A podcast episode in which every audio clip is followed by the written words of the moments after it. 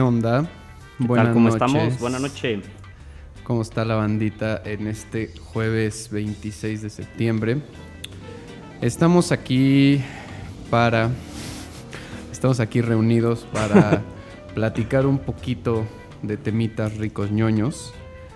Y eh, pues bueno, ha habido ahí como medio unos cuantos cambios de, de horario extraños, pero Aquí estamos. Aquí, aquí seguimos y a partir de ahora ya en, vamos a estar cada 15 días a partir de hoy, ahora sí. Y ahora Y- sí estable, esperamos. Y este pues es nuestro segundo programa. Y pues, pues chido, muy rico. Sí, aquí Vamos- andamos Vamos, listos. a empezar a darle. Y bueno, quiero este antes que nada platicarles un poquito de eh, darle unos anuncios pequeñitos de Radio Nopal. El primero de ellos es este, bueno, primero pues agradecer a Radio Nopal que se ha prestado para todos estos para hacer que suceda este show y este darnos el espacio y además pues también se han visto abiertas muchas propuestas que eventualmente les vamos a, a ir platicando. Y pues bueno, lo primero que quisiera comentarles para que pues apoyen a todo este asunto de Radio Nopal es que entren a la página y busquen eh, pues tres cosas en particular, ¿no? El MMM, que es este martes de manos a la masa. Y pues son talleres libres, gratuitos, que se llevan a cabo aquí en Radio Nopal y este, pues siempre tienen una característica diferente, siempre son dados por alguien diferente y es como un ambiente muy libre, muy tranquilo, como para echar un poco de, de lo que sabes con gente que quiere saber de eso o viceversa. Eh, lo otro que estaría padre que vieran son los talleres. Eh, son talleres con costo, eh, con una dinámica muchísimo más formal y pues bueno, cada taller que toman nos ayuda a continuar A promover. este espacio súper chévere. Y pues nada, busquen los programas nuevos, ¿no? Hay muchos que todavía se están construyendo sus sitios, el nuestro siendo uno de ellos. Este, pronto ya tendremos eh, un espacio en, en la página donde podrán encontrar los programas pasados y lo que vayamos haciendo semana a semana. Eh, bueno, cada quincena a quincena. Quincena, quincena, exactamente. Y este, y pues busquen los programas nuevos, hay muchísimas cosas interesantes. Y pues bueno, en un principio, este, este programa lo vamos a dedicar un poquito a dos secciones. Una sección que va a hablar como de películas y de cosas que hemos visto alrededor como de cine y, y diferentes cosas que hemos explorado. Y la segunda parte va a ser sobre videojuegos. Entonces, pues bueno, para empezar, Don Jero aquí fue a una premiere. Sí, tuve la oportunidad de ir a la premiere de la película Midsommar, que es eh, una película del director Ari Aster. Es un estadounidense que solo lleva dos largometrajes. El primero fue del año pasado llamado Hereditary, eh, también muy interesante. Pero bueno, esta nueva película Midsommar, pues fue una película, sobre todo me dejó como impacto en el aspecto de esto no es normal, esto no es una película común, después de ver pues películas quizás muy hollywoodenses, muy tradicionales hoy en día, ver películas como Midsommar te ayudan a abrir un poco la perspectiva y por lo menos desde mi punto de vista agradecer que existan este tipo de directores y creadores porque me gustan muchísimo ese tipo de historias como macabras, como, como de un horror, pero un poco más original, no se van a los demonios, no se van a las como ese tipo de fantasías, sino un poco más la psicología humana y un reflejo de eso mismo. Eh, ¿Puedes, o sea, tienes alguna como pequeña sinopsis en general? Eh, sí, eh, la sinopsis principal es que eh, una chava, el inicio es como muy caótico, en los primeros 15 minutos hay como una tragedia bastante importante, pero igual no se las menciono para que la vean. Y después de esos primeros 15, 20 minutos, es como un pequeño grupo de amigos, es una chava, su novio y los amigos del novio, y se van a una pequeña comuna en Suecia, en un lugar que se llama Harga. Y ya en ese lugar, pues es tal cual como una especie de comunidad pequeña, todos cuidan a los bebés de los demás, todos plantan su propia comida, tienen a sus propios animales. Y bueno, ya en ese lugar se empiezan a desarrollar, pues, digamos, mal viajes, ¿no? Pero algo que está interesante, más allá de la historia, es como la filmografía o, pues, por así decirlo, el- los, los efectos de cámara que lograron realizar La foto. la fotografía exactamente. Como que, pues véanla, porque la verdad no lo puedo describir demasiado bien, pero es como muy impactante. Incluso meten un rollo como de droga, de que se meten unos hongos y logran como una recreación de la visualización de cuando uno está drogado, entonces lo cual se me hizo bastante interesante. Y bueno, si están interesados No, en... no es que nosotros sepamos de eso, ¿no? Exacto, nada más, o sea, un comentario cultural. Claro ah, que- claro lo leí en una nosotros- revista. No manches, llegamos Pero a bueno, tomar sí. chocomilk a la casa. Si están interesados en este director, eh, vi que tienen un par de cortometrajes. Uno se llama The Strange Thing About the Johnsons. Eh, es bastante corto, dura 22 minutos, pero pues también es como un terror psicológico de la sociedad y como familiar. Entonces, la verdad lo recomiendo bastante. ¿Cómo dices que se llama el director? Ari Aster, ¿Es estadounidense? estadounidense, sí. Ya, ya, ya. Sí. Ok, ¿y viste Hereditary? Hereditary también la vi, ya tiene pues como un año justamente que la vi. También se me hizo bastante impactante, bastante interesante. Ahorita ya no la tengo tan fresca en la memoria, pero justo también es un poco sinopsis, también es como eh, la, la abuela de una familia que es un poco como una especie de matriarca para ese lugar, fallece y su nieta empieza como a pues tener episodios como de esquizofrenia o pues de locura extravagante y justo se llama Hereditary porque es como ese tipo de problemas que pasa a la familia a fin de cuentas, ¿no? Digo, en, en español la pueden encontrar como El legado del diablo. Sí, bueno, esas traducciones no sé qué les pasa. Pero sí. De hecho, la de Midsommar, la traducción es eh, algo así como la noche. No, el terror no espera a la noche. No sé dónde lo sacaron. Midsommar es una palabra en sueco que significa mitad de verano. Entonces no sé por qué hicieron eso. Sí suena, ¿no? Como Midsummer. es como Midsummer, exacto. Sí, exacto. Ajá. Este, ¿y sabes cuándo se va a estrenar? Me parece que salió el viernes pasado. O sea, ahorita ya debe estar en cines acceso a todo público. Entonces, si pueden, vean en cine porque la verdad, pues el, como les dije, la fotografía y el sonido está muy bien realizado. Entonces, si pueden, vean en el cine. Si no, también vale la pena verla en casa, en silencio. Evitar ruidos de cine, personas platicando, comiendo y demás. Por lo menos a mí me pasa que odio eso de los cines. Pues está, está curiosa esa parte porque yo siempre, justo una pregunta que tenía hacia la propuesta de este, de este programa era como si el terror es geek, lo cual es como que sí, ¿no? o sea... eh, pues supongo tiene- que sí. O sea, tiene un cierto, un cierto seguimiento de culto en... O sea, por supuesto que siento que cuando te vas a las criaturas como tipo Universal de esas épocas... eh, Como Drácula, entre, dices. Ajá, Drácula, el hombre lobo, Frankenstein, todas esas películas que crearon como el Monster Mash. Ajá. Eh, Monster Mash. Son son súper ñoñas. O sea, son, Sí, son sí cosas que, sí sigue un grupo eh, muy particular de gente que tiene un chingo de figurillas, cómics, este, películas de que cuando se juntó este con aquel y la chingada. Sí, a fin de cuentas son historias de fantasía, pero que están alrededor de un tema como un poco más oscuro, un poco más macabro que otro tipo de literatura o de cine. Pero sí, en realidad es un tipo de cine o literatura fantástica, aunque también hay tipos de terror, ¿no? Si nos vamos, como Sí, dices, sí, a un Drácula, un hombre lobo, pues es muy historia fantástica, este ser mitológico superpoderoso que a todos puede matar. Pero también hay terrores psicológicos, ¿no? Un poco más quizás reales o más atinados a la sociedad que pues justamente con Midsommar y con Hereditary siento que lograron bastante bien.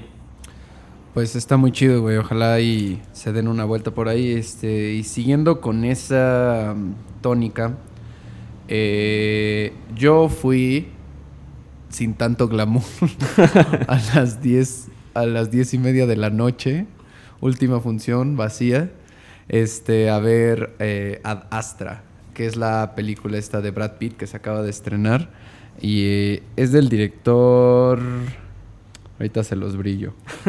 Es este. Ah, cabrón. Se me fue. James Gray. Y pues la verdad no conozco nada de lo que es su filmografía aquí, o sea, no lo había visto nunca antes. Y pues bueno, o sea, la neta es que yo entré a esta película como...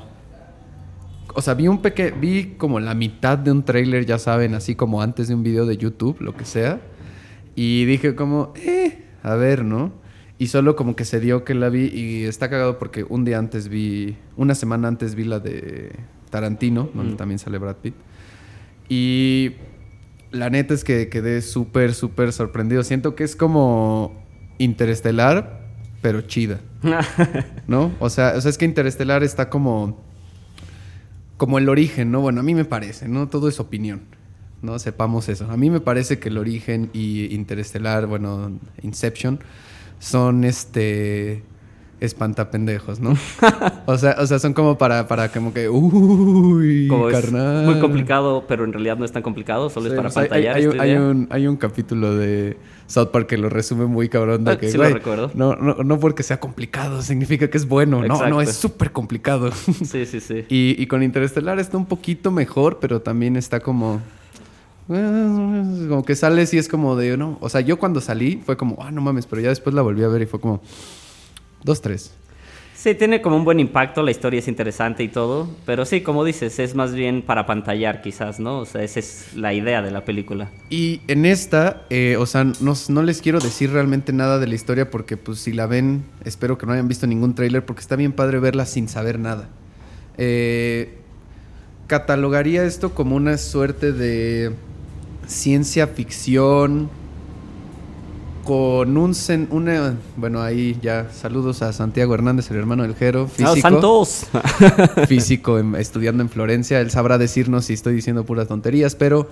Eh, Seguramente estás diciendo puras tonterías. Exactamente. Pero, o sea, siento que toda la, cuestión científica de, la propia forma de, viajar muchísimos años, mm. sí está puesta de una cosa como mucho más poco realista, de cuánto tiempo te toma llegar acá y allá. Pero la premisa de la película, que tú todo el tiempo que estás viendo la película dices, ¿qué va a pasar? Quiero, quiero llegar a ver la solución de este, de este conflicto central. Y cuando llega el final es como, no sé, es súper...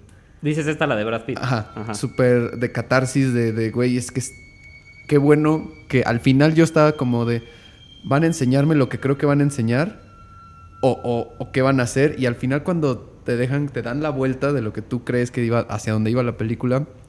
Salí y fue como, claro, güey, claro, claro. O sea, sí tiene sus detalles cursi, sí tiene sus cosas, pero la foto, el, el, sonido y la neta que Brad Pitt en, en esa película yo creo que es de lo más chido que he visto últimamente, ¿no? Y te ponen un sentido como de ansiedad existencial así muy cabrón, güey. Yo, yo, son interesantes, no lo he visto, pero son interesantes. Sí, véanla. O sea, yo no, no es que no esperara nada, solo no tenía ni idea de muy bien de qué era. Es una expectativa. Escuché un podcast justo como este. Sí, apoyándonos mutuamente. Donde estaban hablando de esta película, de que estaba muy chida, y yo dije, eh, pues voy a ver.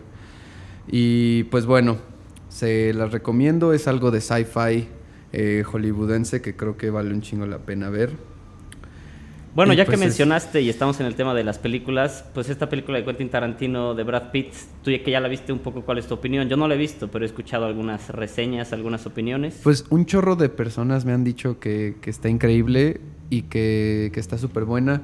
Y yo no creo que esté mala. Sin duda eh, hay que tener contexto y digo, pues spoiler, ahí lo que sea, pero bueno, o sea, es gira alrededor del asunto con Sharon Tate, este, Charles Manson este, Roman Polanski, todo ese asunto del asesinato, las sectas, los hippies. hippies violentos. Hippies violentos. Eh, y bueno, o sea, si no tienes ese contexto, eh, no te va. Se pierde un poco la idea de la película, ¿no? Pues supongo, porque, o sea, hubo varios momentos donde yo la vi que realmente no, no lograba topar muy bien como. ¿Qué pasaba? What's the point? O sea, porque sí, ¿qué pasa? Pues está pasando, ¿no? Ahí está muy, muy normal, no, no está difícil de entender, solo como que... Y es como, y, luego, joven, ¿cuál es, cuál es la, lo, que me quieres decir con todo esto, no?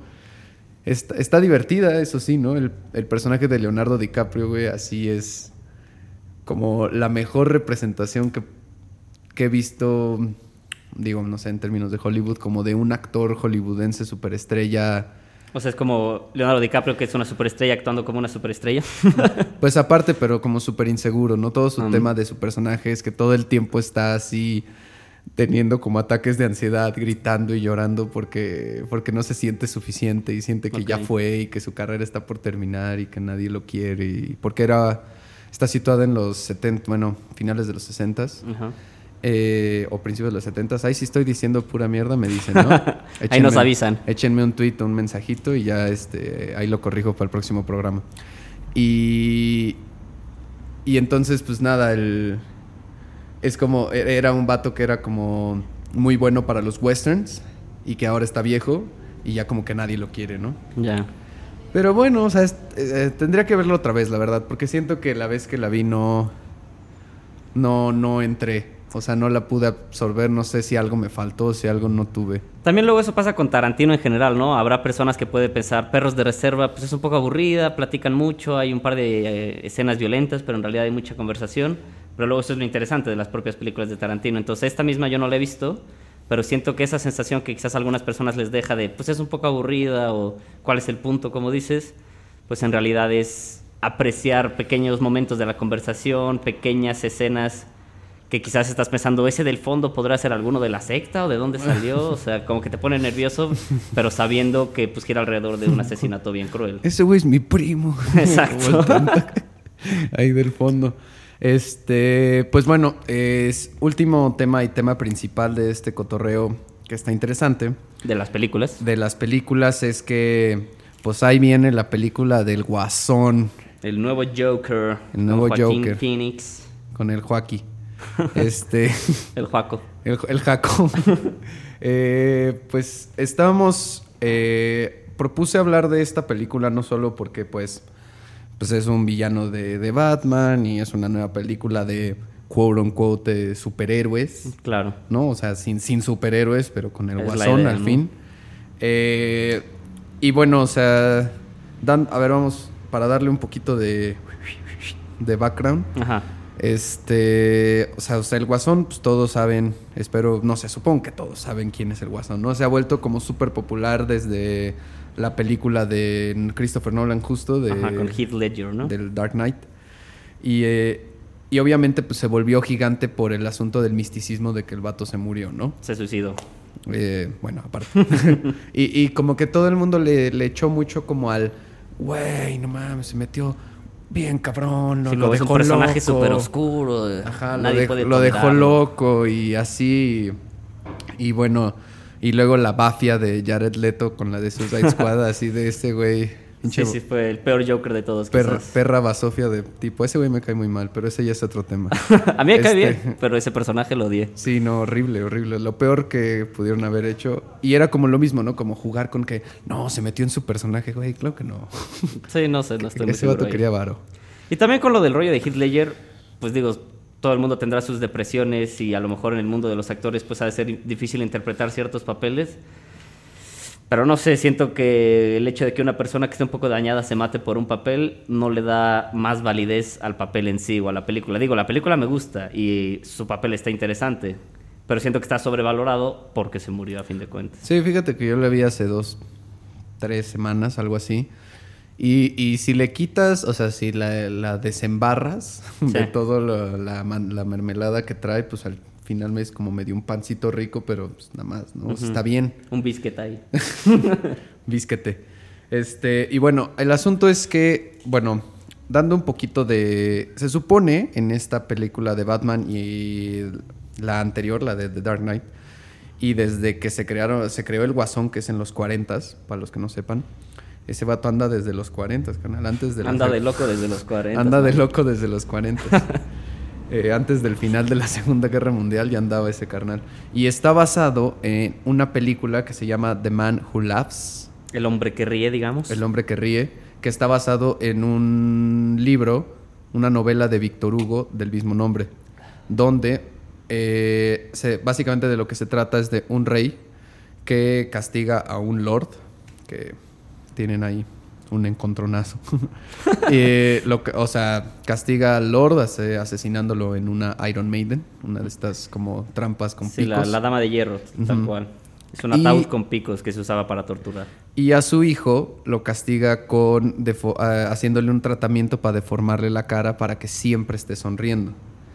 No como para que siempre esté sonriendo de Justo. la burlándose de la muerte de su padre, ¿no? Algo así. Justo la idea de put a smile on that face, ¿no? Ajá, y, y- y si, si lo escuchas así, pues, güey, dices, no, pues sí tiene que, tiene que ver, ¿no? O sea, básicamente Bob Kane, que es el creador de Batman, eh, lo hizo con otras dos personas, eh, el diseño del guasón, y está basado completamente en esta película que es este, como expresionista alemán. Eh, y bueno, ha evolucionado muchísimo el Guasón desde su, sus inicios. Este... Siempre fue un sociópata un poco, ¿no? Pero... Sí, sí, sí, siempre fue un, este, un personaje... O sea, al principio pues claramente los cómics en ese tiempo tenían otras como reglas, otras intenciones. Era como más un trickster, ¿no? Un, un, un, eh, enemigo juguetón que hacía como chistes y pues tal cual, un payaso loco, ¿no? Sí, como, pues sí, malvado, pero no esta idea del súper desquiciado que busca matar a todo el mundo. Sí, exacto. Y es como hasta los 80s, 90s, donde se empiezan a hacer historias donde se empieza a, buscar el personaje como con una, una locura y una cosa muchísimo más oscura. Pues sí, o sea, nada más por ver el personaje de George Romero que es mm. el cuate que lo hacía en la serie de Batman de los 60 Ya. Eh, que, de hecho se pintaba blanco encima de su bigote porque se negó a rasurarse. Ah, ¿En serio? o sea, si ustedes ven el guasón de, Batman de... Tiene pintada la cara blanca encima de su mostacho. Wow, eso es amor al mostacho. No, ese güey dijo que Nel. dijo Nel. No es tan difícil rasurarte, mano. No, no, no. Entonces, pero bueno, eh, o sea, es un, es un chiste, ¿no? Y de hecho ese vato fue el que inventó la, risa, ¿no? E, ese, ese fue, es ese personaje, ese actor el que inventa como esta idea de tener una risa como fuerte del guasón. Sí, sí, sí. Y, y después de eso, si te brincas hacia Jack Nicholson, mm. ya empezamos a ver una, o sea, como mucho más oscuro todo su planteamiento, ¿no? O sea, es un asesino, es un demente y... Esta idea del gas de la risa que mata a todos, ¿no? Que no sé si viene desde los cómics, pero por lo menos en esa película lo representan así. Sí, claro. Y después de eso, pues la serie animada de Batman también estaba... De hecho, dato curioso para los que no sepan, el que dobla al guasón es nada más y nada menos que Luke Skywalker. Exactamente. Mark Hamill. Mark Hamill. Es la voz del guasón en un chingo de producciones de de videojuegos, series, caricaturas, todo, ¿no? O sea, como que es el Pues es que eh, Mark Hamill, digo nada más como pequeño paréntesis, medio que Star Wars arruinó su carrera en el aspecto de que solo podía trabajar de eso, entonces empezó a hacer papeles de voiceover, de hacer doblajes, porque no se veía su cara y la banda no se enteraba quién era un poco. Y, y él, literal, es el que puso como sobre la mesa la, la, la, risa así gritona que, que pues Heath Ledger también, o sea, básicamente todo ha sido como una reinterpretación de lo que mucha gente ha hecho antes. Sí. Y bueno, llegamos a este punto, ¿no? O sea, es un remake, eh, está dirigida por Todd Phillips, eh, actúa Joaquín Phoenix como el Joker y es una historia de origen que la única otra historia de origen que se ha hecho como que aceptada más o menos eh, por la por la gente es la de Alan Moore en The Killing Joke, la, la broma asesina. este es Alan Moore, que es el que hizo Watchmen, es el que hizo B for Vendetta y así. Hizo un cómic con DC donde narra la historia del guasón, que si te pones a pensar es parecida al mero, mero origen, donde este cuate queda por un error, un comediante fallido, este, se involucra con unos gángsters para ganarse un poco de dinero porque lo va a dejar su esposa y le está yendo de la chingada, bla, bla, bla. Y entonces se mete eh, con unos gángsters para hacer un robo, para sacar un poco de varo, pero lo, lo ¿cómo se llama? Lo estafan, lo timan y lo quieren dejar como chivo expiatorio para que se lo lleven. Y entonces cuando llega Batman, se cae al ácido y queda con la cara toda desfigurada para siempre estar sonriendo, como el de Víctor Hugo. Ajá, sí, exacto. Eh, entonces, en esta no sabemos muy bien hacia dónde se la van a llevar, pero pues es una historia de origen donde por los trailers se ve que tal cual es un comediante fallido, es un vato que le va muy mal y por, por todo lo que se ve es un... Eh, hay una parte muy interesante donde está el Joaquín Phoenix en el trailer diciendo como con su psicóloga y le dice, ¿te has sentido bien? Has tenido pensamientos negativos. Y dice Joaquín Phoenix, como bueno, el guasón, eh, no lo entiendes, ¿verdad? No, me escuchas, solamente tengo pensamientos negativos, ¿no? O sea, entonces como que siento que lo están abordando desde un punto como... Sí, como que no enloqueció por un accidente o una situación extraña, sino más bien esta sociedad está tan culera que te quedas loco. Que, que te lleva a eso. Y eso mismo produce una serie de controversias que es de lo que quiero hablarles aquí específicamente, que está muy loco, ¿no? O sea, porque primero, o sea, el, eh, bueno, vamos a darles un poquito de contexto. Este, se estrena esta película el 4 de octubre eh, y ha tenido mucho voz, mucho ruido porque ganó mejor película en el Festival de Venecia, el León de Oro. Y. Eh, que bueno, es algo curioso porque normalmente en ese tipo de eventos o de premios nunca vas a ver una película de Batman o algo similar. Como que es un fenómeno extraño que esta película, aunque es del Joker, que es este personaje que viene de Batman y basado en la historia de Víctor Hugo, en realidad no es una historia del Joker o de Batman propiamente, es un loquito que se deschaveta y pues casualmente también es un payaso. Sí, claro, ahí también estaría en la conversación como qué tanto vale la pena decir que esta es una película del Guasón y no de un, o sea, y solamente, más bien no una historia que retoma elementos, ¿no? Porque si no hay Batman, si no hay como... Gotham City, a fin de cuentas. Pues no sé si hay Gotham City, la verdad no sé.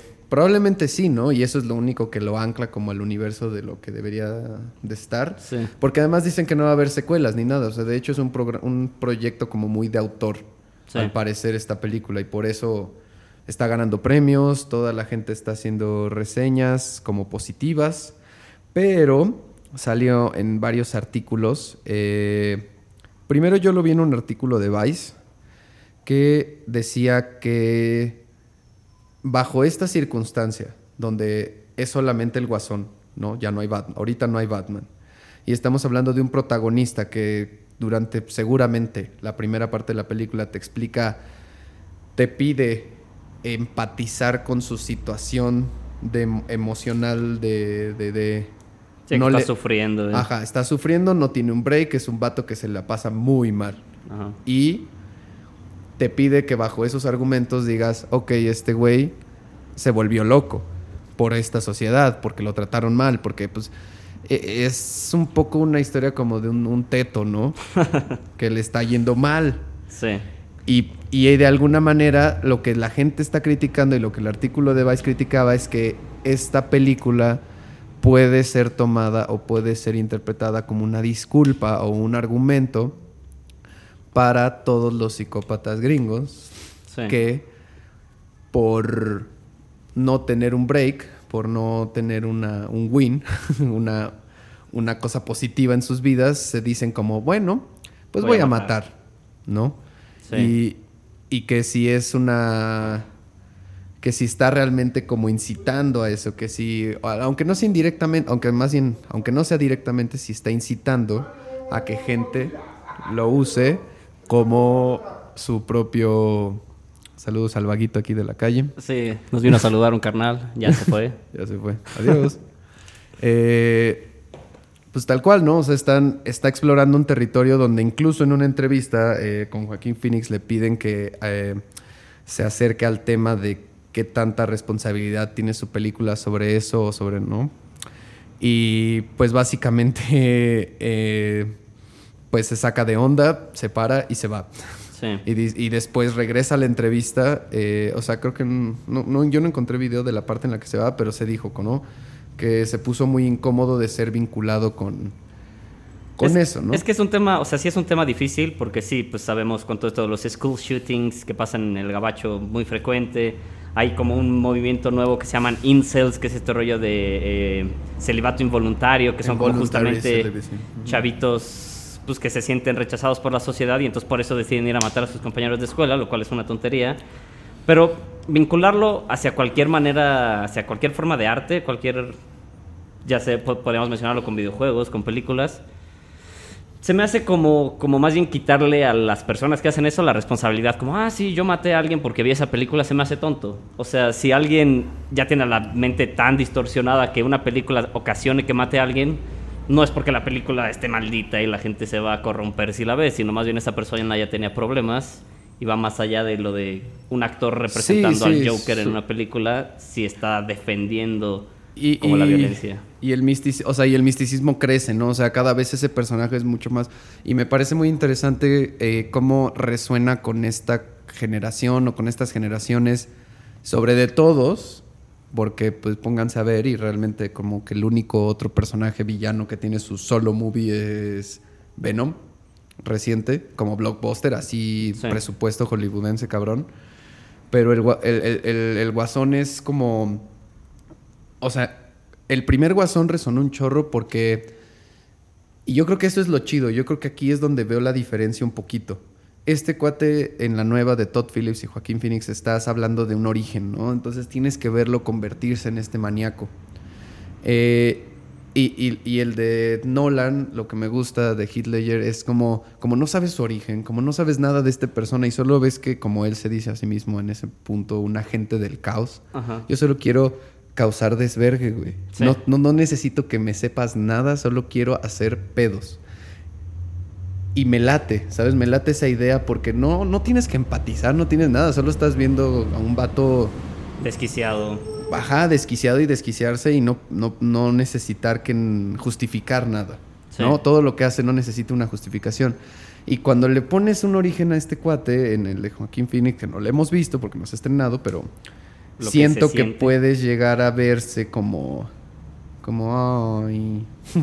Ay, pobrecito. Sí, sí, sí es extraño como querer vincularte emotivamente, como de, ay, pobrecito, sí que bueno que mató a todo el mundo, pues porque justo es un pensamiento cruel, extraño. Pero no lo sé, siento que es como una irrespo- irresponsabilidad asumir que van de la mano, ¿no? Cualquier película violenta desde hace 100 años que haya películas, puede que a uno le haga llorar y al otro le hace reír y pues más bien ahí es más de la persona que le está viendo que responsabilidad de la película. Por ejemplo, hay la reseña de Jim Bedoya, Belloda, no me acuerdo cómo, no sé bien cómo pronunciar ese nombre. Es un cuate de IGN, que es un portal, IGN es un portal este, de videojuegos y cosas ñoña en general.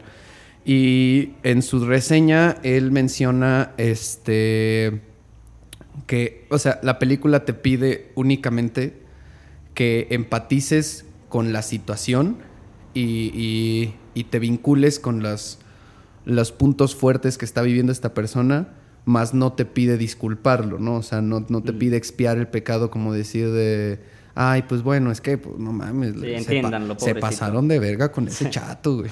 Le rompieron su cartelito. Le rompieron su cartelito de payaso. No, o sea, justo según yo, hasta donde dice, porque él sí vio la película y yo no, hasta donde dice, eh, parece ser que la película sí te crea un villano. Y pienso como en Breaking Bad, ¿no? Mm. O sea, es, un... Empiezas y dices, ay, este Sí, pobre chavo". señor, Pero al final, enfermo. al final de la serie solamente dices, güey, es, es un villano, es un puto vato malo, güey, Claro, así, sí, horrible. Sí, anda matando, sacando varo. That's fucking evil, ¿no? Sí. Y, y- y si esto sucede así, pues yo diría que eh, tendríamos que juzgar del- con la misma vara a Breaking Bad, que pues es como vanagloriada por todos. Sí. Eh, porque también es un vato blanco que por sus situaciones se vuelve extremadamente violento, ¿no? Sí. Y llega a los extents que necesite para cumplir sus cometidos. Y, y yo creo que pues eso, ¿no? O sea, si la película hace un esfuerzo por... Yo bueno, es la mi opinión. Que si la película hace un esfuerzo por mostrarte la creación de un ser tremendamente malvado, eh, utilizando al Joker o al Guasón como un, como un vehículo para eso, Sí. pues está chido. De hecho, sería interesante, o sea, qué hubiera pasado si sale misma película, temática prácticamente igual, mismo actor, mismo director, pero que no se llamara Joker, que fuera el payaso loco, como quieran llamarla. Pero, pero qué impacto tendría para la gente, porque todo el mundo ve Joker y ya luego lo vincula a Batman y pues ya la quiero ver porque es Batman o lo que sea. En este caso, en realidad solo es una historia de un loco y sería interesante saber qué hubiera pasado si lo hubieran sacado con otro nombre, simplemente. Sí, sí, sí. Chispita se volvió loco. Chispita. Este, pues bueno, chavos, este, si tienen alguna opinión o algo así, pues échenos un tweet. Yo soy arroba jerrysaurio. Y yo soy arroba doctor Jero, bueno, DR Jero. Y pues vamos a, seguramente voy a abrir uno de- del programa a ver qué tal. Sí, tenemos que hacerlo Mm. porque justamente al ser un programa en vivo, que digo, al ser podcast también muchas personas lo escuchan después, pero sería interesante que mientras estamos mencionando estas cosas podamos revisar un poco lo que están pensando, alguna opinión, y quizás si alguien tiene información como sí, este, está basado, como dice Jerry, en el personaje de Víctor Hugo, pero quizás hay una historia más antigua de como el arlequín malvado, un poco la idea del payaso de la corte Edad Media malvado, quizás. sería sí, sí, interesante pues. conocer un poco todas las perspectivas que pueden haber, ¿no? Porque en realidad es común la idea del payaso loco asesino, porque en realidad por lo menos a mí sí me espantan los payasos. ¿sabes? sí, no, yo tampoco soy de esos. ¿eh? Y, y bueno, también, o sea, hasta entonces, o sea, si alguien descubre, o sea, con esta cosa de las cosas ñoñas, la gente es re intensa y no sé qué tantos intensos hay en el programa, pero si son intensos y, y se emputan porque decimos algo que no es, con todo gusto, Sí, este, mándenos un mensaje, este... Absténgase de groserías porque tenemos un corazón débil. Ah, ah, pues, pues ya, lo que es. Lo que es. Derecha a la flecha. Este, no, pues pónganos seguramente el hashtag, eh, lo voy a proponer ahorita, no digan mamadas. Hashtag no digan mamadas. Hashtag no digan mamadas y nos pongan exactamente lo que es este la, la versión correcta, ¿vale? Y pues vamos a irnos con una rolita que nos puso aquí el Jero para echar un break. Un poco de los Creedence. Ya saben, música nueva. Sí, sí, sí. Un, un poco actual. Quizás demasiado actual.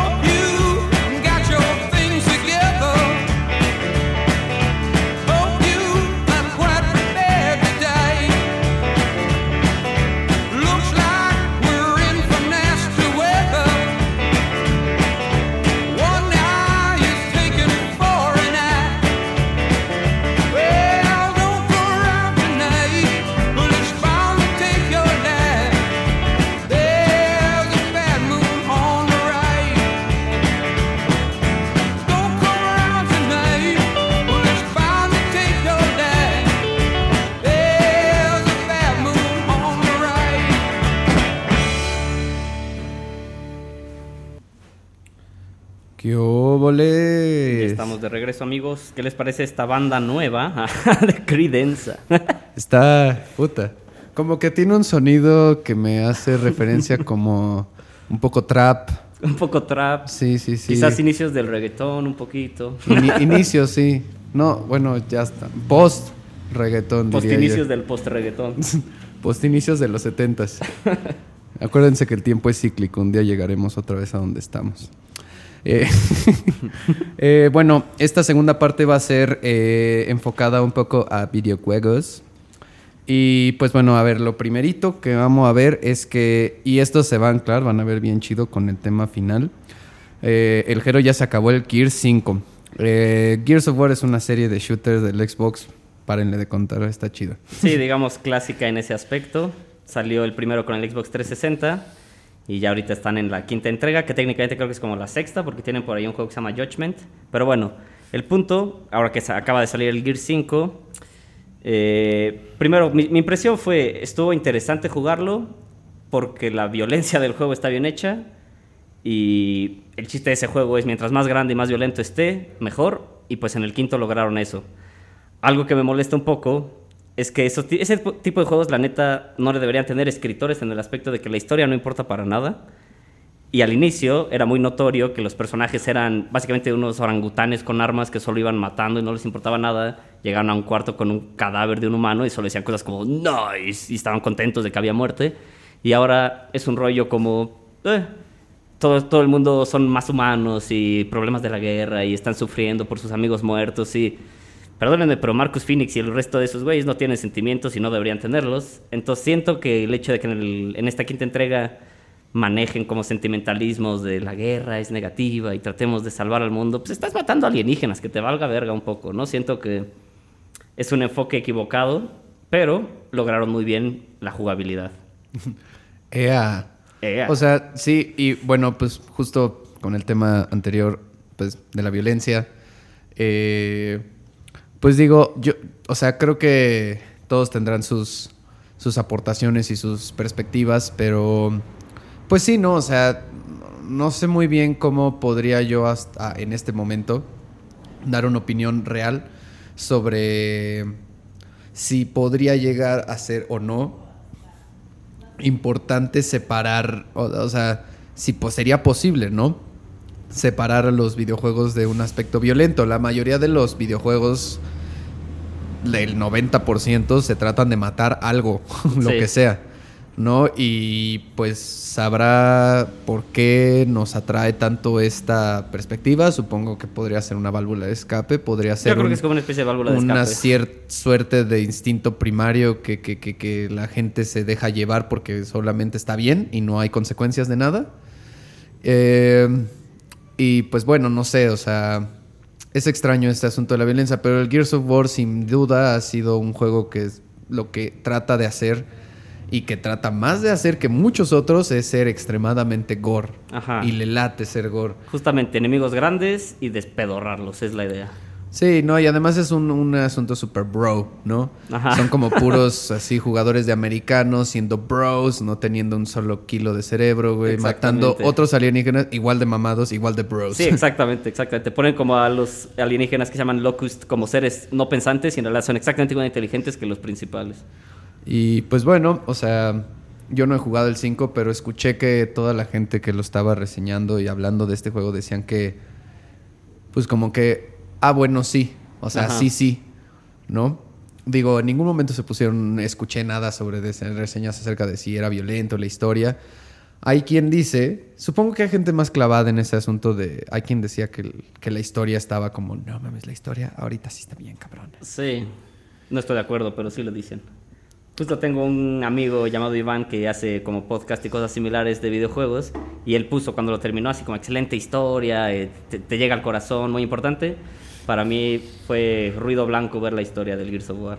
Sí, y eso es lo que está curioso en ciertos juegos, ¿no? Cómo la historia puede ser realmente solo un, un pretexto, ¿no? Exacto. Y aparte le invierten un chingo de dinero y tiempo y espacio y bla, eso. para hacer... Porque... Pero como que justo, o sea... Y ahorita vamos a hablar de ese juego. Un juego como The Last of Us. La historia es lo único que vale... O sea, el gameplay está muy chido porque está muy anclado al, al formato de la historia, ¿no?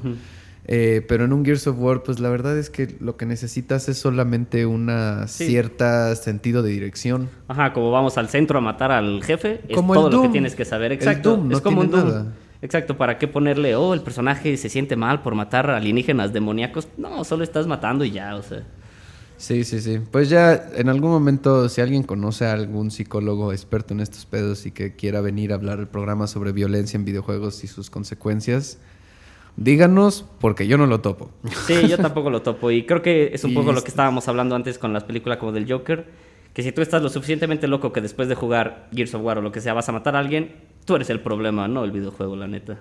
Sí, o sea, y esa es la conversación que se tuvo con el heavy metal, es la conversación que se tuvo con los cómics, es la conversación que se tuvo con los... Con los juegos de rol, que lo, los lo- videojuegos. cu- Ah, Cuando, bueno, cuando Magic, ponían el ¿no? eh. Dungeons and Dragons así viejito en los 80s, salía en periódicos, pueden buscar notas, que decía, cuiden a sus hijos, hay un juego demoníaco en el que se juntan los chavitos a invocar demonios. Y es una tontería, porque más bien es un juego en el que estás tirando unos dados y tratando de matar bichitos, pero no pasa absolutamente nada negativo. Sí, no, y es lo menos peligroso que puedes hacer en tu vida. Bueno, te puedes astillar con un lápiz. Exacto, se te puede perder un dado quizás.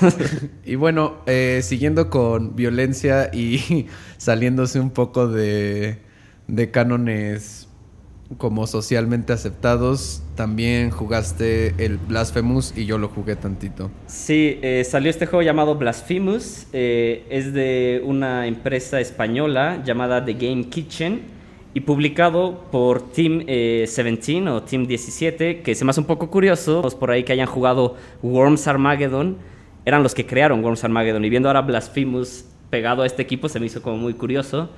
Pero tal cual es un juego que, como dice el nombre, es blasfemo.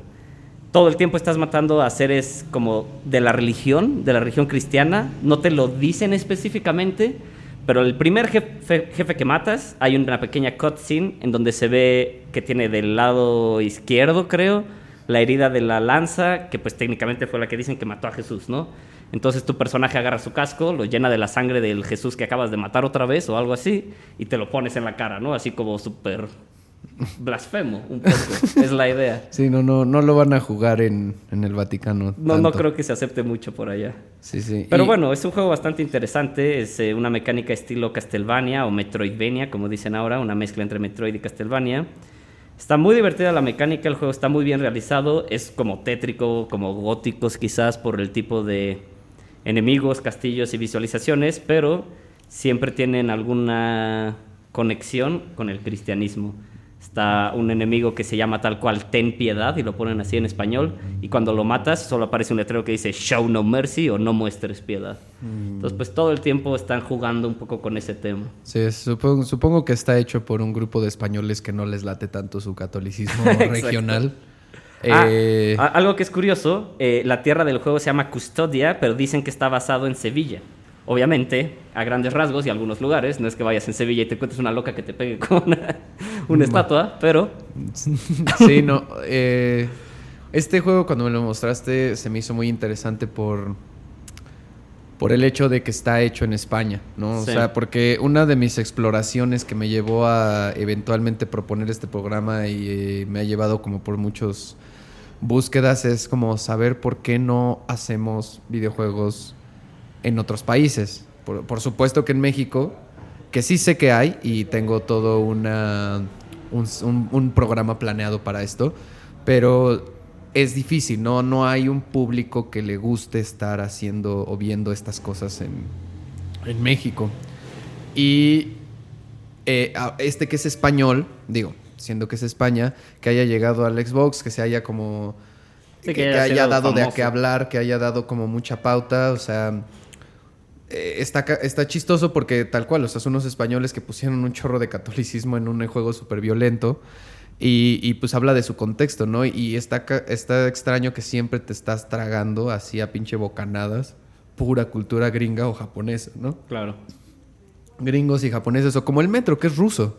Sí, el Metro. ¿No? Un juego interesante también. Metro 2033 está basado en una novela rusa y básicamente es postapocalíptico, guerra nuclear, pero estás en Rusia. Y, o sea, pero hay muy pocos ejemplos de, de- de juegos latinoamericanos, ¿no? Sí. De habla, bueno, creados por gente de habla hispana y pues a mí me interesa un chingo esas narrativas, buscarlas, este... Pues no sé, quisiera propiciar con este programa eso, ¿no? O sea, encontrar a la gente que hace videojuegos en México y como darle más importancia, porque también lo chido del Blasphemous, ustedes ahorita no lo, no sé, y no sé cómo se lo hayan imaginado, pero en realidad tiene mucho del Dark Souls, que es todo un nuevo género que ya les iremos platicando. Ahí busquen los Souls-like si les interesa. Pero es en 2D. Está puesto como en una, en una estructura como, como un Metroid. Y está chistoso porque hoy en día ya no necesitas tener los ultramillones para crear un juego. Sí. Puedes hacerlo realmente con un team relativamente muy pequeño y barato, solamente que es de mucho tiempo, no mucho esfuerzo. Sí. Y, y yo quisiera ver más experimentación por nuestra parte, ¿no? Sí. Sí, justo es interesante que hace pues unos años solo las empresas más chonchas podían realizar un videojuego. Pero ahorita que está todo el rollo de los juegos independientes, Pues tal cual, un grupo de chavillos en cualquier lado del mundo con una computadora 2-3 chida pueden jalar y hacer un juego, crear una propia historia y, aunque- y a, lo, a lo mejor sea un juego sencillo porque pues no tienen los millones como para crear un Gears of War, por ejemplo, pero luego son historias interesantes o por lo menos conceptos extraños, ¿no? Me acuerdo que estábamos viendo hace poco este juego llamado Ape Out, que es como un juego basado en la música un poco, basado como en el jazz, todo el tiempo tiene como, como una un base free de un jazz, jazz, ¿no? como ajá, una base de jazz y tal cual eres un eh, chango, la perspectiva se ve desde arriba, eres un chango que está rojo y vas reventando guardias de seguridad como de una especie de zoológico. Pero todo el tiempo se va escuchando este jazz de fondo y cada que matas a alguien se escucha como un trrr o un platillazo o entonces como que es un juego musical extrañamente, pero Sí, como sí, que se me sí. hace un concepto interesante más allá de que el juego sea bueno o no, porque está raro. Y pues es un proyecto que un grupo de chavos dijeron, ah, pues vamos a hacer este juego extraño y lo sacaron y funcionó. Tal cual. Como una Eh, forma de expresarte. Eh, y bueno, este. Me voy a ir un poquito rápido para no retrasar lo demás, porque creo que siguen programas. Ah, entonces tenemos tiempo. Tenemos tiempo, tenemos No, tiempo. Hombre, vamos a. Vámonos derecha a la flecha. este. Vámonos, Ricky Martin, con esto que dice. eh, bueno, lo último que he estado yo viendo de videojuegos es que estoy jugando el Last of Us. Y para ustedes que no lo sepan, es un juego de Naughty Dog. Es un desarrollador que seguramente todos y cada uno de ustedes ubican a Crash Bandicoot. Mm. Eh, Naughty Dog hizo a Crash Bandicoot en el tiempo del Play. Eh, para el tiempo del Play 2 hizo una serie que se llama Jack and Daxter. Y para el tiempo del PlayStation 3 hizo Uncharted, que es como una especie de Tomb Raider, pero con un güey. Básicamente. Y eh, para las, casi al final del PlayStation 3 sacaron un juego que se llama The Last of Us. Que yo siento que estos cuates tomaron, o sea, su evolución es muy extraña, ¿no? De su inicio como con juegos súper caricaturescos a hacerlo más realista, con una historia muy, pues muy volada, pero pues al fin y al cabo ¿no? como un poco más seria. Y con el Last of Us, desde la vez que lo empecé, y lo vi empezar porque vi muchas veces el intro en internet, porque sepan una cosa, ¿no? Como mexicanos no se pueden adquirir los juegos así como que el día que salen, Sí, no. todo el tiempo. Eh, y tal cual eso se ancla con nuestro siguiente tema, pero bueno. Ahorita, lo- ahorita llegamos. Ahorita El punto llegamos. es que hasta apenas ahorita logré jugarlo y no, no sé, es un juego que no tiene, no hay forma de que no te lo tomes en serio. Mm. ¿No? O sea, hay- juegos que empiezan y muchas veces es mi frita y mi autocrítica como de, chale, güey, pinche historia está de la verga, ¿qué estoy viendo, no? O sea, Claro. Hasta te saltas qué- los Ajá, de cutscenes. que, ¿en qué estabas pensando, no? Pero hay, hay juegos que sí los ves, ellos se lo están tomando en serio, el gameplay se lo está tomando en serio. Y tú te lo, o sea, tú te sientes invertido en eso como bien, ¿no? No, no dices, ah, no mames, o sea, me interesan estos personajes. Y eso es una cosa muy difícil de lograr en videojuegos porque no solamente tienen que interactuar en las cutscenes, tienen que interactuar mientras estás caminando, mientras estás peleando, mientras estás haciendo lo que sea. Y eh, tu personaje debe ser consistente. Sí, justo con ese tema me recordó el Grand Theft Auto 4, que el personaje principal era Nico Bellic, que era un, pues justo un matón asesino que viene como creo que de Europa Oriental básicamente, y llega a Estados Unidos. Y es un poco ridículo como la consistencia que le ponen entre cutscenes y el videojuego, porque todos los que han jugado GTA, Grand Theft Auto, saben que se trata de robar coches, atropellar personas y neta, nada de seriedad, solo violencia gratuita en la ciudad. Y en, las, los cutscenes siempre dice como yo me escapé de mi país para tratar de escapar de la violencia y vi mucha guerra y vi mucha muerte. Se acaba el cutscene y tú vas ahí a darle escopetazos a una viejita en la calle, o sea, no tiene sentido. Entonces, entiendo que intenten esta temática más seria, la guerra obviamente negativa, pero en el juego no tiene sentido. Hubieran hecho otra historia, otro juego para ese personaje, porque no tiene sentido. Sí, o sea, en, el- en, ese, en esos juegos la verdad es que, o sea, si vas a ser un personaje y, y- y básicamente el juego te incita a ser un sociópata, Sí. pues tiene que ser medio un sociópata. Por eso el Trevor del, el Trevor del Grand Theft Auto 5, Exacto, básicamente, queda ¿no? mejor porque es el justo que... es un loco que todo el tiempo está haciendo locuras, Sí. matando hasta a sus amigos, porque eso haces en el juego. Y, y bueno, en este The Last of Us la historia, o sea, ¿cómo les puedo explicar? Es un juego de tercera persona. Eh, si te cuento la mecánica básica, el gameplay loop, que le llaman, que le dicen, este, el gameplay loop es en un videojuego lo que estás haciendo constantemente, ¿no? Es como así, enjuaga y repetir, enjuaga y repetir. Haces esto, termina, pasa esto, vuelves a hacer, ¿no? O sea, en un juego como el Metal Gear dirías, bueno, es esconderse, neutralizar enemigos, pasar a tal cuarto, agarrar armas, neutralizar enemigos, así se repite, ¿no? Sí. Eh, en este juego eh, se trata básicamente de, de eludir combate en la mayor de los casos y de recopilar recursos, porque estás en un mundo posapocalíptico donde una especie como de infección de hongo, y eso está padre porque los zombies es un juego de zombies, pero los zombies están tratados con una estética que me late, que es como una, una especie de hongo Sí. que les brota a las gentes de las cabezas y el hongo está vivo y controla a las personas. Y Que bueno, como detalle original, tiene un poco de realismo en el aspecto de que hay un justo una especie de hongo que sé que puede afectar a los insectos y puede como que manipularlos un rato hasta que el insecto muere. Es una idea medio extraña, pero de un zombie real, digo. No, Sí. no literalmente, obviamente, pero Sí, o sea, tiene un, un- bueno, un tipo de sustento, ¿no? sí. Y, y bueno, o sea, la historia se basa en dos personajes, eh, un señor ya de edad eh, como de 50 años, Joel, que se encuentra con una chica que al parecer es inmune a la infección y eh, ahí está el viaje, ¿no? Y pues bueno, es un, o sea, es un shooter de alguna manera, pero también tienes varias maneras como de... Híjole, es que, o sea, es que sencillamente las mecánicas no son tan impresionantes, pero puestas en el setting, puestas en esos personajes, puesto en la forma en la que te lo cuentan, está muy bien hecho, está muy, muy bien hecho y logran conectar como con, con otros juegos que realmente dices como, "Mm, no, no sé si esto se, o sea, yo siempre estoy pensando por, por clavado en, en- en cuando veo la historia de un videojuego, en, en pensar, estas son mamadas, ¿no? O sea, siempre digo, como, como es videojuego, la trato, lo juzgo muchísimo más estrictamente como de, güey, así no te vayas por el por la fácil, no te vayas por la fácil, no te vayas por la de, ay, tiene que salvar a la princesa, ¿no? Exacto. Que es la básica, básica. Mario básica. lo hizo 70 mil veces, ya, ya acabamos con eso, por Eh, y entonces como que y, y este juego constantemente te la está tirando y de que muchas veces a mí me pasa con un chorro de juegos que empiezo el juego y yo no me yo no soy muy distraído, entonces nunca me clavo 18 horas a acabarlo, ¿no? Como debes.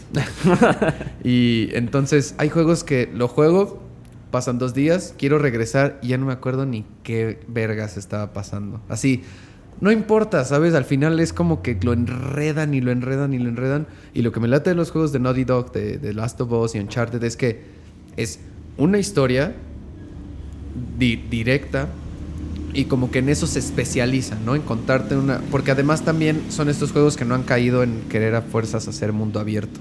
Claro. Y esa es como una tendencia de todo mundo abierto. Ahora todo es mundo abierto, Sí. ¿no? Como tipo Grand Theft Auto, como tipo Assassin's Creed, como tipo lo que tú me digas, hay miles. Sí, Fallout, Skyrim. Este juego dice, no, güey, son una serie de como espacios donde interactúas con ciertas cosas, pasan unos cuantos eventos que hacen que la historia se mueva hacia adelante y Sí, es lineal, tal cual. lineal, O exactamente. sea, como que puedes explorar quizás ciertos cuartos o edificios grandes dentro del juego, pero no es como, bueno, me voy a ir de aquí, voy a hacer otra misión del otro lado del mundo y a ver qué pasa. Y ahorita regreso a lo que estaba Ajá, haciendo después de dos horas haciendo. que ya no tiene nada de sentido, como de, ah, Y- llegaste muy rápido. Canal, me tardé 72 horas. Exacto, exacto. de juego a para venir esta otra vez. Y justo, creo que hace como dos o tres años hubo una tendencia de querer hacer todo mundo abierto. Veías Metal Gear Solid, siempre fue como lineal, había escenarios grandes, pero siempre fue lineal. No Metal Gear, mundo abierto. Zelda, siempre era lineal, escenarios grandes, pero lineal. Nuevo Zelda, mundo abierto. Y en realidad, o sea, yo lo disfruto mucho cuando son mundo abierto, pero tiene tiene que tener sentido y tiene que valer la pena tener un mundo abierto porque no sirve de nada caminar siete horas para no encontrar nada o para hacer lo mismo siete veces. Sí, o, o una ciudad vacía. Ajá. Ah, Hay muchos juegos así que, como el LA Noir también del Rockstar, Ese es que es como... A mí me gustó mucho el gameplay del- de lo que es el juego, o sea, lo disfruté, pero me parecía que no tenía ningún sentido. ¿Para qué tienes ese como que Los Ángeles de esa época? No hay nada. Sí. Solo puedes ir de la misión a la misión. Y, Sí. y bueno, entonces, bueno, eh, volviendo un poquito y encarrilando esto un poco más. Ayer hubo uno, un State of Play de PlayStation, que es como una cosa donde muestran como sus nuevos estrenos. Y realmente no hay nada mucho que, que pueda yo recuperar de ellos. Son como unos cuantos indies, unos cuantos jueguillos. Pero salió un tráiler de The Last of Us 2, Sí. que va a salir el 21 de febrero del 2020. Que ya lleva un rato que lo anunciaron, pero pues hasta ahorita. Lleva un chingo en, en- en creación. Y vi el tráiler y habiendo jugado lo que he jugado, que no lo he acabado, eh, la verdad es que se ve que estos vatos tienen una idea de hacer el juego blockbuster que no tiene nadie más. güey. O sea, que no. Que nadie ha podido llegar a ese punto de, de. de seriedad y de tomar como riesgos en términos de la historia. De no ponértela fácil, Sí. ni tampoco ponértela hipercomplicada, ¿no? Porque también. eh, bueno. es que ya sí, la, la temática, la temática de qué tan complicado puede ser un juego y hasta qué punto eso puede ser divertido o frustrante es interesante, Sí, y, pero... y una historia, o sea, es que generalmente muchos juegos se van hacia una historia súper fantástica donde tienes que saberte, leerte como todas las enciclopedias in-game de este güey fue el primer rey de tal. Y es como, hijo mano. Sí, O sea, a me- menos de que estés enamorado de ese tema y de ese juego, de esa saga Sí, quizás, medio que solo me tiene vale, sentido. me vale un poquito Si de no, verga. güey. al 80% de la banda es eso, le vale verga y lo entiendo, porque yo quiero Sí. jugar, quiero divertirme un rato, no quiero leer tres horas de historia de fantasía. Pues para eso me leo el Porque Señor de los además, eso es lo cagado, casi nunca está tan bien escrita, la También, neta. también. La neta, o sea, es una historia de fantasía o de ciencia ficción o de lo que tú me digas, donde casi nunca dices como, no, qué historión, güey, no, yo, yo, Sí. yo quedé así, po. Ajá, Shakespeare se quedó pendejo. Sí, estaba volando yo con esa historia. No, casi siempre es como, oh, está generiquísima y súper pendeja, pero Claro. va. Y bueno, o sea, todo esto para yo creo que alguien que quisiera entrarle a los videojuegos en algún punto, yo siento que The Last of Us, el 1, o sea, agarran el 2, ya que salga, yo creo que es un punto de entrada súper chido, porque tiene reto, puede ser bastante fácil, puede ser bastante difícil, y todo, o sea, creo que todo lo que te puede expresar un juego, como para que te gusten, te lo puede dar el Last of Us, y eso está bien. Sí, también es curioso cuando uno prueba juegos, en este caso Last of Us, que se nota que están hechos como con un cierto amor, un cierto cariño a querer contar una historia. Por ejemplo, ahorita está muy sonado que va a salir este juego de Cyberpunk 2077. Es de una empresa que se llama CD Projekt Red y ellos crearon el Witcher. Ha- hace poco que fue conferencia de esto de videojuegos, de enseñar nuevas cosas y demás, eh, salió como el creador del Witcher y de, bueno, del CD Projekt Red y dice, nosotros hubiéramos podido sacar básicamente un Witcher 3.5, venderlo, sacar millones y mejorar el Cyberpunk, pero preferimos esperarnos y enseñarles una obra de arte. Y lo dijo tal cual con esas palabras. Y yo cuando lo escuché sí dije, wow, por fin puedo respetar a un empresario de ese nivel, porque obviamente pues esas empresas son culeras, por más amables que puedan ser, son culeras pero por lo menos no está pensando en vamos a sacar un FIFA cada puto año y que lo compren 30 millones de personas alrededor del mundo y es un pinche juego basura que con que lo juegues una vez ya tuviste suficiente. O por lo menos, si juegas el de 2005 es igual de chido que el del 2020. Sí, sí, sí, tiene... Y entonces, bueno, un poco a lo que iba con esto, eh, que es un poco también el siguiente tema que queríamos tocar, son ahora varias compañías, Xbox, PlayStation, eh, Nintendo, tienen esta idea de pagar como mensualidades, pero para tener acceso a muchísimos juegos, pues no gratuito porque estás pagando esas mensualidades, pero sin duda mucho más barato que lo que sería comprarte todos esos juegos. Y gracias a eso, eh, en el Xbox, que es básicamente lo que yo tengo, está el Game Pass. Gracias a ese Game Pass pude jugar el Gears of War 5 en cuanto salió, sin pagar más que las mensualidades este, preestablecidas. Y pensando en estos juegos como bien hechos y como que hicieron con cariño y demás, hay un juego que he estado jugando que se llama Hellblade Senua's Sacrifice. Y justamente es lo que estaba diciendo Jerry. Es un juego bien hecho en todos los aspectos. La historia está interesante, visualmente está impresionante. Es una historia como más bien de dioses nórdicos europeos, pero sin llegar como a un rollo God of War de pelear con Odín o madres así. Es más bien. Es un poco la historia de una chava que es como esquizofrénica. Que no se sabe de- si le hablan voces como de, de- de- de dioses o algo Ajá. así, o espíritus, o solamente está loquísima y todo es un trip, ¿no? Como, como que la idea principal es mataron a su pareja y aparte de una manera muy cruel que es esto que le llaman como el águila, si alguno vio Vikings o algo así lo sabrá, que es que abren la espalda de las personas como para aparentar una especie de ala.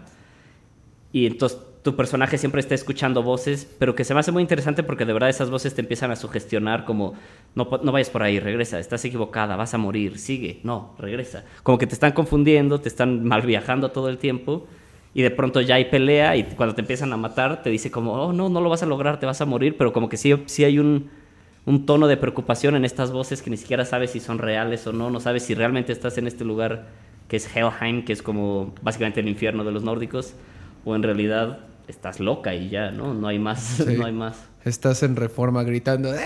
Exacto, podría ser una vaguita quizás. Una vaguita. No, o sea, pero bueno, eh, volviéndolo un poco más serio, siento que ese de Senua Sacrifice del Hellblade es un juego que también yo recomendaría para todos aquellos que no saben bien qué, qué tiene que ofrecer un videojuego. Es uno de esos juegos que lo juegas y te vas a dar cuenta al terminar o al, o al jugarlo un rato de, ah, no mames, esto no es algo que pueda vivir en otro tipo de medio, ¿no? Sí. No se experimenta igual, funciona de, una- de un modo Sí, es como bastante original, porque uno puede pensar, ay, bueno, pues juego de vikingos dándose en la madre, pues ha de haber millones. Pero este no es la base del juego. Hay combate, pero ni siquiera es lo más importante. Uno de los primeros jefes es un dios de las ilusiones, y en vez de estar dándote de putazos con un vato, es más bien atravesar una serie de puzzles o acertijos, pero en un bosque con ilusiones. Entonces, por ejemplo, vas avanzando y ves árboles con ojos y empiezan a parpadear. Y cuando te acercas te das cuenta que no son ojos, era como una ilusión. Pero todo el tiempo te está llevando como por caminos extraños y mal viajantes. Y al final sí hay como un enfrentamiento, pero es como justo un hombre cuervo extraño que todo el tiempo desaparece, ¿no? No es como una pelea directa como en otros muchos videojuegos. Sí, este es una exploración como muy muy padre del, o sea, creo que es una forma muy bonita de representar bajo con lo que medio te puede ofrecer la locura o de buscarla. Y bueno, de lo que decía ahorita de los eh, se llaman Game Subscription Services. Y lo traigo para cerrar este programa porque es importante, yo creo que más que en muchos lugares, en un país como México, esto tiene un chingo de sentido y un chingo de, de profundidad. ¿Por qué? Un juego, hoy en día, siempre, los juegos han costado desde el, desde el Super Nintendo, desde el noventa y tantos, han costado 60 dólares. Todo el tiempo, cada juego nuevo que ha salido en Estados Unidos cuesta 60 dólares. Y ese es el precio estándar. Entonces, cada vez que ese juego sale de Estados Unidos o de Japón o de donde tú me digas, entra a otro país y aparte de que entra con la conversión de moneda, entra con un impuesto y lo que tú me digas. Entonces, ahorita los juegos en México están costando desde 1200 a 1400 varos, Sí. lo cual Y es aparte ahora venden estos paquetes de, de lujo, o eh, edición oro, edición plata, no sé qué, que también se me hace un abuso, la verdad. dos mil y tantos Sí, pesos hay por juegos un nuevos juego. que valen dos mil baros y la neta... Y, pues, y no, es, no. y es, es muy cabrón porque yo, por ejemplo, utilizando las promociones del PlayStation, el otro día me compré cuatro juegos, eh, utilizando como un momento especial de un chingo de ofertas, por el precio de uno. Y aún así fue como un... ¡uh! Sí, fue un gasto. O sea, lo resentí en el corazón de, güey, ¿qué estoy haciendo? ¿No? ¿Dónde estoy poniendo mi dinero? güey? Sí. Y entonces ahora hay una tendencia. Se llaman eh, Game Subscription Services y para hacérselas bien fácil es Netflix con videojuegos. Exacto. Tú pagas un varo mensual. Que no es mucho, aparte. Y ese varo eh, te va a permitir tener acceso a una biblioteca de juegos limitada, donde muy probablemente no encuentres todos los hits que quieres todo el tiempo, pero sin duda no te vas a quedar sin que jugar, ¿no? Y de qué probar. Entonces, a mí lo que me gusta un chorro de eso es de cómo representa un avance muy cabrón en tu economía. El otro día con Jero platicando del Xbox Game Pass, que es uno de los más, los que está poniéndose, posicionándose más ahorita, del Xbox, de Microsoft. Eh, tiene como más de 100 juegos, cuesta, ¿cuánto? Eh, los primeros dos meses eran 20 pesos, lo cual se me hizo enfermamente barato. Pero obviamente después de esos dos meses me parece que está alrededor de los 200 pesos cada mes.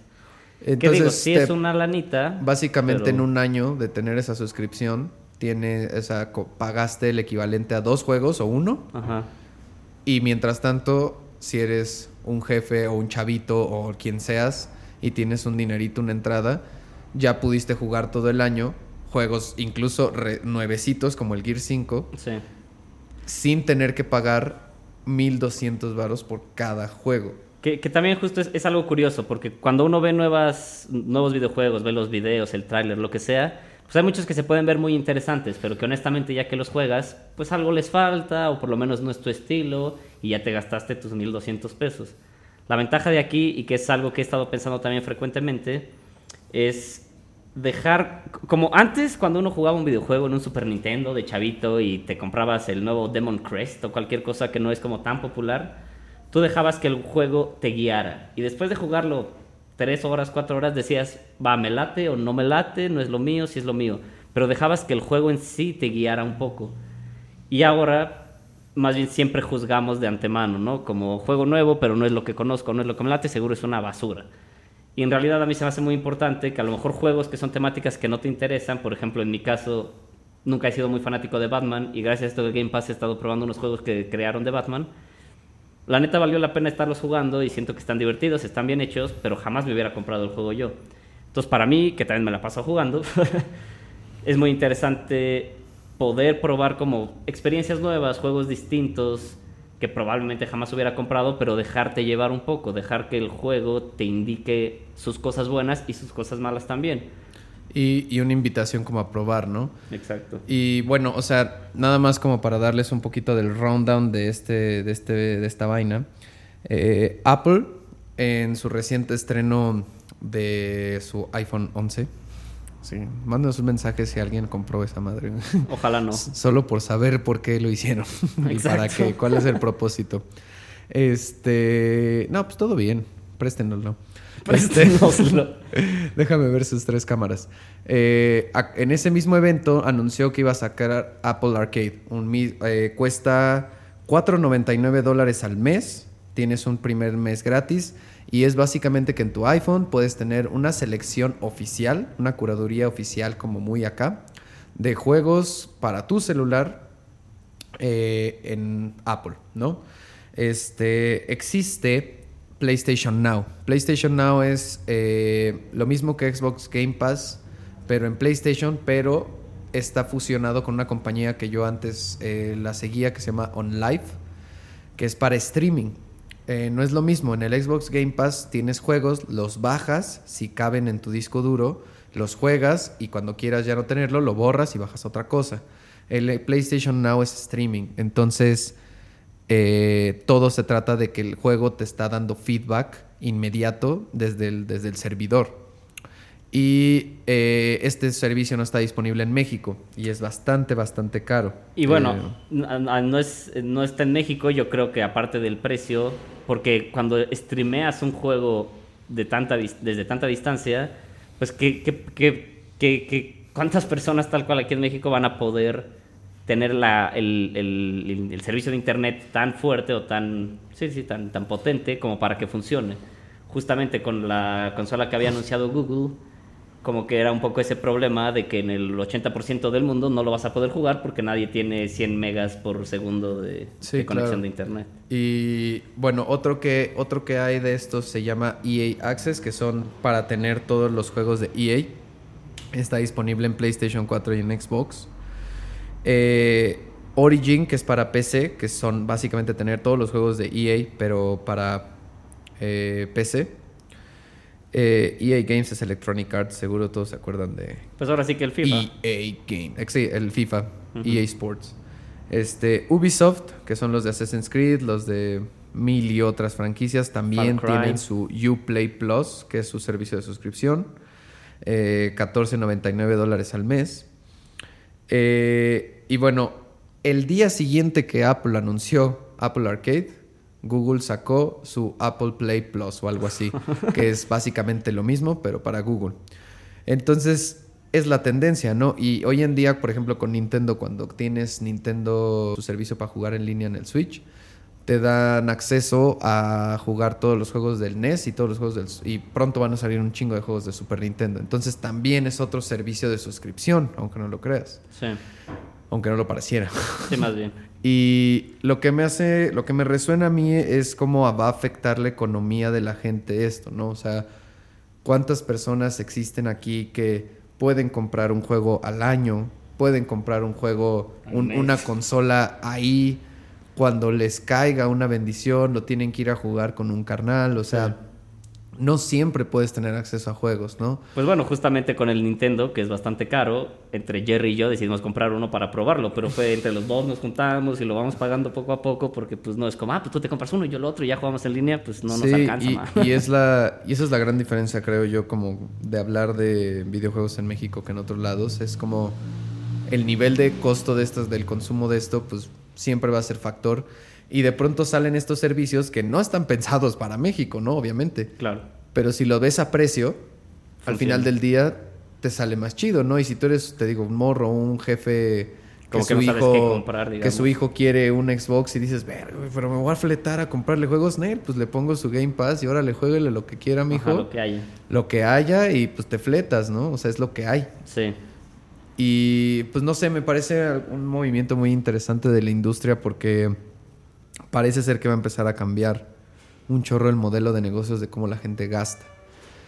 Y todavía no sabemos hacia dónde lo va a llevar.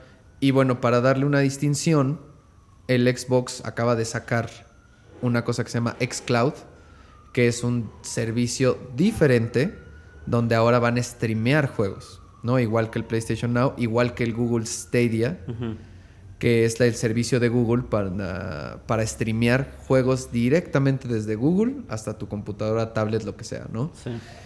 El otro día me metí a Stadia y hice la prueba de, de lag, de, de- de cuánto internet necesitas para, para que corra chido.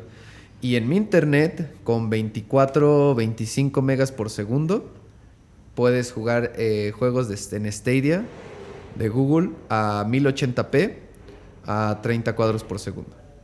O sea, quiere decir que esos güeyes, según esto, están prometiendo que un juego o sea que vas a poder jugar juegos de bastante alta calidad, en bastante buena eh, fidelidad gráfica, Ajá. comprando el juego. Evita, o sea, imagínate eliminar la consola. Ya no hay Sí. hardware. Todo es tu control y tu conexión a internet. Sí, por un lado está interesante y sí puede, puede funcionar, pero todo el mundo aquí que, que juega videojuegos sabe que el lag es lo, lo- lo que más puede uno detestar de los videojuegos. Y si estás jugando, por ejemplo, algo de historia clavada, interesante, un Last of Us, un Senua's Hellblade que, que hemos mencionado, y de pronto se empieza a trabar, yo me enojaría un chingo. sí, no lo soportaría. Yo sí prefiero, en ese caso, pues tener el, el juego y la consola y que funcione bien en ese momento. Pero si en un punto logran que con un internet normalón, el que todos tienen en casa, puedas jugar realmente cosas sin que se te esté trabando, pues está chido. Pues sí. Pues esto ha sido, chavos. Esto Así- ha sido este episodio. Espero hablamos de un chingo de cosas. no es cierto. La neta, durante el proceso sí pensé como, chale, güey. Seguro ya se fueron todos. Ahí siguen unos cuantos, aquí los vemos. Saludos. Saludos a, a Carlos, Exacto, Luisito, ah, ah. Juanfran. a Jamie. No nos estoy diciendo nombres, pero.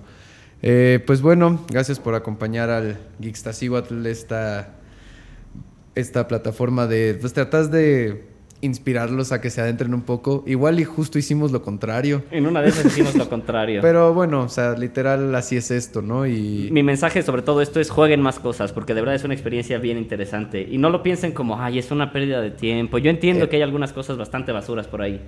Pero hay juegos que me han hecho llorar y reír y disfrutarlo muchísimo, que yo creo que es algo... En específico si tienen la oportunidad, o sea, si tienen, si son quien sea y su primito, su primita, su tío, su tía, su, lo quien sea tiene un play ahí cerca, un Xbox y nunca se han interesado en tocarlo por lo que sea, pues denle una vuelta, güey, o sea, solo prueben algo y vean si al final del día, porque también el simple hecho de pasar la barrera del control Sí. es todo un pedo, ¿no? Pero qué tal si después de que ya logran controlar la cámara y al personaje al mismo tiempo, qué tal si se clavan y de pronto les gusta algo, ¿no? Es como, yo diría que es como los libros, hasta que leas un libro que te hace todas esas cosas dirías, Valió la pena. o sea, ¿no? sí, es, yo sí pude, o sea, pude leer este libro, ¿no? Sí.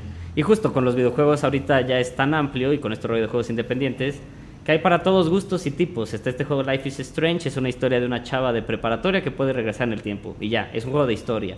Hay juegos de violencia, hay juegos de carreras, hay juegos de deportes. O sea, algo que se me hace muy bonito es que hay hasta juegos, hay un Goat Simulator, que es una simulación de que eres una maldita cabra.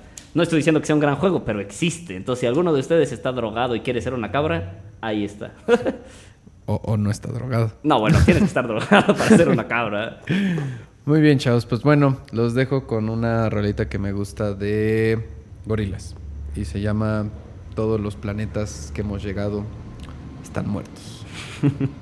Mm, Buen título. Buen título, pero está bien, vergas. Ahí se los dejo. Y este. Pues nos vemos, Nos en, vemos dos en jueves. 15 días. Besitos a todos y. Cuídense, gracias por escucharnos. Y neta, traten de comentarnos algo en Twitter o por Facebook o por donde puedan para saber también para dónde pegarle, ¿no? Sí, ¿qué más quieren escuchar? A ver si- Exactamente. Ah, A lo mejor hasta podríamos manejar que las músicas la pongan ustedes o por lo menos den propuestas, situaciones así. Sí, sí, sí. Vamos a traer invitados para la próxima. Pero bueno, cuídense.